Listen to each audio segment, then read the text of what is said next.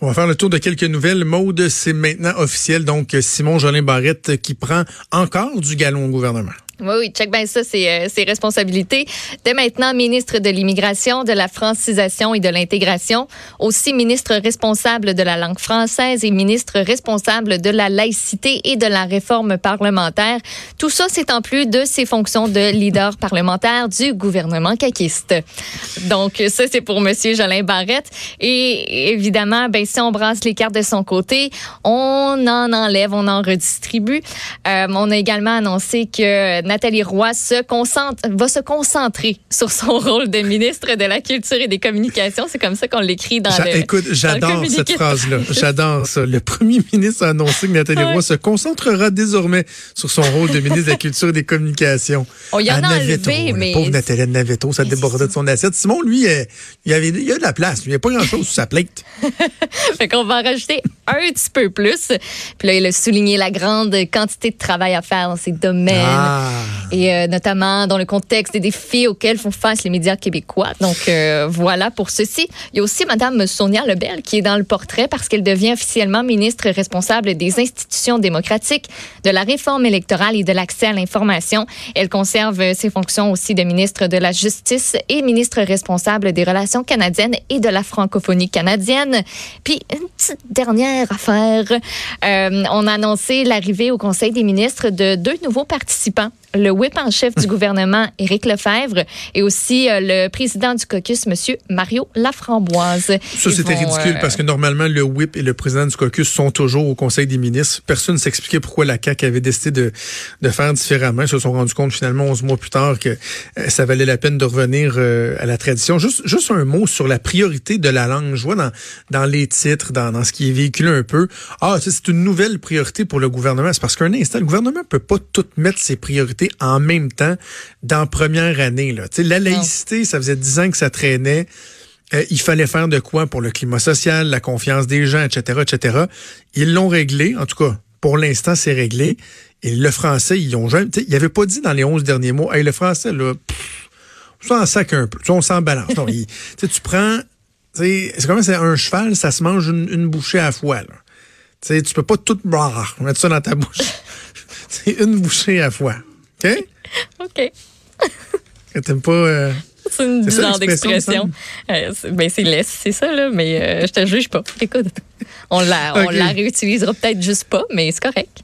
Ben, moi, je ça très, très beau. Je vais la réutiliser juste pour toi. Euh, ah, parlons des radars photos. Cette, euh, justement, je parlais de cheval, parlons de vache maintenant, vache à lait du gouvernement. Les radars photos. On reste dans la ferme. Oui, c'était incroyable. 162 millions en 10 ans de revenus pour euh, ce qui était d'abord un projet pilote initié en 2009. Ben, ça, ça fait beaucoup, ça fait beaucoup d'argent, ça. 1 million 200 000 constats d'infraction en tout qui ont été émis aux quatre coins de la province. On aujourd'hui une cinquantaine euh, d'appareils, autant pour euh, les radars photo qui sont sur des autoroutes, radars photo aussi pour euh, les lumières euh, rouges, radars fixes, radars qui aussi sont, voyons, je vais utiliser le, le bon mot, là, les, les radars, ceux-là qui bougent, ceux-là qui changent d'endroit. Oui, ben mobile, là. Ben, radars mobile, là. Ceux-là qui peuvent te mettre n'importe où, là. Ben, c'est ça, c'est le mot que je cherchais. Le plus, le plus payant, sais-tu, c'est lequel? Euh, il me semble l'avoir vu, mais ça m'échappe, vas-y donc.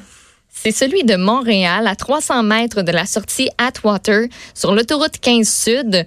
Euh, où je suis en train de, de me mêler. Non, c'est exactement celui-là. 25 millions de dollars en 10 ans, 140 000 constats qui ont été émis. C'est incroyable. Pour seulement celui-là. Là. Donc, à lui seul, incroyable. Il, a rapporté presque autant que l'ensemble des radars photo du réseau routier euh, qui avait réussi à faire trois ans après le début du projet pilote. C'est capoté. Il y a deux choses là-dedans. C'est pour ce qui est des, des radars fixes, comment ça se fait que euh, vous les voyez pas venir? Là? C'est ça, ça me un peu. Comme celui qui a sur la 20 en direction S, juste avant l'échangeur du pont Pierre-Laporte, et dans le top 5, si je me trompe pas, là, quelques millions aussi de ce que j'ai vu. Celui-là, là, écoute, il y a un effet slingshot incroyable quand tu es sur la voie de service de la 20, puis c'est même un peu partout où il y en a des radars fixes. Là. Tout le monde roule à 120, le plus ça fait... oui. Le trafic ralentit. Puis là, dès que tu passes, ça réaccélère.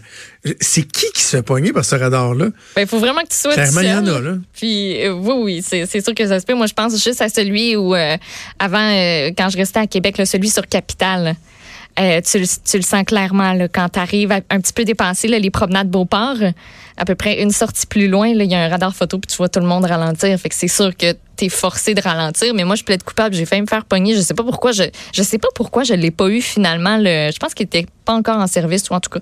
Euh, j'avais failli me faire pogner parce que j'étais trop dans ma tête, j'étais trop dans ma bulle. J'étais, c'était 80, ça passait de 100 à 90. Je l'ai pas vu. Puis, euh, ben, c'est ça. Tu te demandes comment, comment ça se peut qu'on se fasse ben, pogner avec les radars fixes. Moi, j'étais dans ma bulle. J'étais pas là. Je te dis ça, mais j'en ai pogné un, Bon, c'est ça. Mais il était moins évident que les autres. Ça pas longtemps qu'il était installé. C'est sur euh, Henri IV, proche, je pense, de Chemin Sainte-Foy ou Henri Bourassa, je sais pas trop quoi. Et c'était un, samedi matin. Je m'en allais à Salut Bonjour au week-end. Fait que, tu sais, faut que je parte de Lévis, que je me rende jusqu'au centre Vidéotron, euh, au studio de TVA là-bas. Et j'étais solidement en retard. Et ah, j'avais ben. le pied vraiment pesant, OK? Ouais. Et j'ai jamais vu le radar photo. J'allais vraiment plus vite, que la limite de 90. Et en arrière de moi, puis il était tôt, là, genre 7h45 euh, le matin, avec le soleil était assez bas. Et en arrière de moi, il y avait une vanne. Tu sais, la boîte de la vanne, c'est métallique, si on veut. Donc, quand j'ai passé dans mon rétroviseur, il y a le flash du photoradar qui est parti. Et dans le reflet, tu sais, avec le soleil, en tout cas, j'ai été ébloui par le flash qui reflétait dans la boîte du 53 pieds. Assez pour, que, assez que ça, pour que ça fasse comme Hey, voyons, c'était quoi ça? Puis là, j'ai fait Ah, je le sais, c'était quoi? un petit Et là, tu reçois, genre, trois semaines, un mois après, dans une grosse Christine enveloppe brune par la poste. C'est fait en à peu près 25 copies. je sais pas, c'est très, très, très lourd. Il pourrait faire ça par courriel. Et là, tu as des photos de toi, la, plaque, tu, vois tout. Big Brother. tu roulais à temps, dans temps, tu vas payer tant. Fait que euh, tu t'en souviens. Je je me suis pas fait repoigner là. Mais pour terminer sur cette nouvelle-là, ce qui est, ce qui est drôle, c'est d'entendre le CA Québec qui dit euh, ah oui. oui, ça, ça a vraiment amélioré la sécurité routière. À preuve, le nombre d'accidents mortels est passé de temps à temps. Attends, wow, minute là. La sécurité dans les voitures s'améliore toujours de plus en plus. Les gens, je pense, sont plus prudents, conduisent moins chaud, etc., etc. Mais venez me prouver que sur des tronçons en particulier, là où il y a un radar photo, il y a moins d'accidents. Ça, venez me prouver ça. Je m'excuse, mais le lien de cause à effet entre la présence de radar photo et une diminution euh, nette du nombre d'accidents mortels, j'y crois pas. C'est surtout beaucoup, beaucoup, beaucoup, beaucoup d'argent pour le gouvernement. Ben oui. Argent qui est réinvesti, d'ailleurs, euh, si vous vous demandez là, à quoi ça sert, ça, euh, réinvesti en sécurité routière. Bah, c'est de la bullshit, ça. Ben, parce que, c'est ben, l'argent que tu mets dans la sécurité routière-là, c'est parce que c'est des vases communicants. Là. Fait que le 100 quelques millions, et là, ils disent, ah oui, il est dans la sécurité routière. Oui, oui, mais c'est 100 quelques millions que tu mets ailleurs, que tu peut-être pas mis, parce qu'il aurait fallu, anyway, que tu fasses de la prévention pour la sécurité routière. Donc, c'est un peu n'importe quoi. C'est carrément une vache à lait. Moi, Maude, les radars là, dans les zones scolaires, mettons, là, amenez-en en veux-tu, en v'là, dans les mm-hmm. zones de 30, là. Mettez-en toi 10 pieds s'il faut.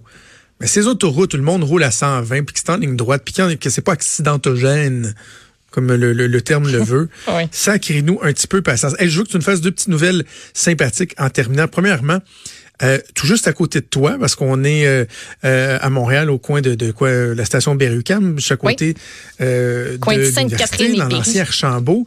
Il y avait l'ancienne enseigne mythique d'Archambault qui avait été retirée et ça avait fait un peu jaser, mais là, elle reprend ses droits. Oui. Ben, elle est de retour. On a annoncé ça par voie de communiqué ce matin vers 7h30 à peu près. Puis, qu'est-ce que je vois pas arriver vers 8h15 sur un gros camion? L'enseigne du Archambault, toi, qui revenait, ils ont barré à la rue. Puis c'est de voir, tu sais, c'est quand même, c'est hyper imposant, c'est de voir ça qu'on qu'on l'apprend de l'horizontale, l'amener à la verticale, la monter en haut parce que, tu sais, comme est suspendue, euh, accrochée à l'immeuble. Puis euh, ben, moi, j'ai trouvé ça euh, bien impressionnant. Donc, elle est de retour. L'enseigne Archambault, elle va recommencer à briller au, courant, au courant de la journée. Là. Je ne sais pas, ils en sont où dans l'installation présentement. Bravo. C'est un peu comme si on enlevait le Farine Five Rose là, à Montréal. Euh, ça fait partie du patrimoine. Je pense que c'est correct de le faire. Et en terminant, parle-moi d'un communiqué qui a été mis, en fait, un site Internet. Tu m'as envoyé ça. C'est assez ah frappant. J'aime ça, ce genre de démonstration-là, qui concerne notre consommation hallucinante de bouteilles d'eau. Oui, j'ai vu penser ça sur Twitter ce matin. C'est de Reuters Graphics. Quand vous allez sur leur site Internet et que vous sélectionnez euh, l'article qui s'appelle Drowning in Plastic, vous allez tomber sur une page, puis il va y avoir plein de bouteilles d'eau qui vont commencer à inonder littéralement votre écran. Et juste à côté, il y a euh, un chiffre qui ne cesse d'augmenter et ça dit, bon, ben, depuis 30 secondes, il y a tant de bouteilles d'eau, tant de bouteilles d'eau et ça va jusqu'à une minute. Et durant cette minute-là, ben, on recouvre entièrement. Il y a un petit camion de, poubelle qui est là, puis qui attend, puis qui se fait recouvrir par une montagne de bouteilles d'eau. Et c'est juste pour nous conscientiser à quel point euh, on en consomme du plastique à usage unique. Chaque minute, un million de bouteilles de plastique qui sont vendus. Les chiffres sont, sont assez incroyables. Et puis après ça, ben, on nous met ça à différentes échelles. Donc, ben oui, c'est ça, ça, ça marque aussi. Là. Oui, chaque heure, 54,9 millions de bouteilles. Et on nous compare ça. Euh, à, ils font comme une espèce de montagne et ils comparent ça à Rio de Janeiro, euh, la, la, statue euh, du Christ. De Jesus. Exactement. Donc, qui fait 38 mètres. Ben, ça aurait l'air de ça. Euh, chaque jour, 1,3 milliard de bouteilles l'espèce de montagne de bouteilles serait aussi haute que la tour Eiffel. Après ça, on met ça un mois, 40 milliards de bouteilles d'eau et on le remet à côté euh, de, de, la tour Eiffel et la, la montagne immense. Ça prend euh, littéralement tout notre écran. Fait c'est juste pour nous montrer à quel point on en consomme. Puis quand on met ça à l'échelle humaine, qu'on compare ça, ben que ça a tout simplement aucun bon sens. À un moment donné, on met euh, la plus gigantesque, en fait, montagne de bouteilles qui serait 4, 4 trillion bottles. Fait que 4 trillions de 4 bouteilles. Trillions. 4 trillions. Mettez ça à côté de New York, là? Ça a l'air de l'Everest. Non, non, c'est fou. Il faut, il faut être conscientisé davantage à ça. Et d'autant plus, Maude, que la plupart des études euh, démontrent que l'eau de notre robinet, lorsque on est dans des endroits, évidemment, on ne parle pas des pays du tiers-monde, mais hum. dans des endroits qui ont des systèmes d'aqueduc et des goûts comme chez nous, l'eau du robinet, très, très, très souvent, dans la grande majorité des cas, est beaucoup euh, et, de plus grande qualité que celle qu'on boit dans ces bouteilles de plastique. Bref, allez voir ça, ça fera pas mal l'imaginaire. Je l'ai mis sur mon Twitter. Bye.